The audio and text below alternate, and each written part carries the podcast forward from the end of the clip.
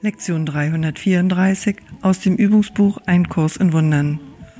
Heute nehme ich die Gaben in Anspruch, die die Vergebung gibt. Ich will nicht einen Tag mehr warten, um die Schätze zu finden, die mir mein Vater schenkt.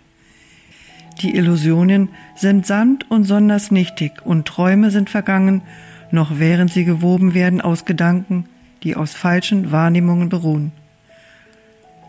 Lass mich heute nicht wieder so magere Gaben akzeptieren.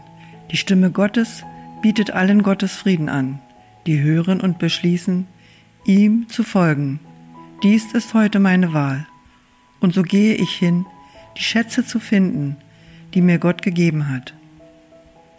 Ich suche nur das Ewige, denn dein Sohn kann sich mit nichts weniger als diesem zufrieden geben. Was anders also kann sein Trost sein, als was du seinem verwirrten Geist und erschreckten Herzen schenkst, um ihm Gewissheit zu geben und Frieden zu bringen. Heute möchte ich meinen Bruder sündenlos sehen.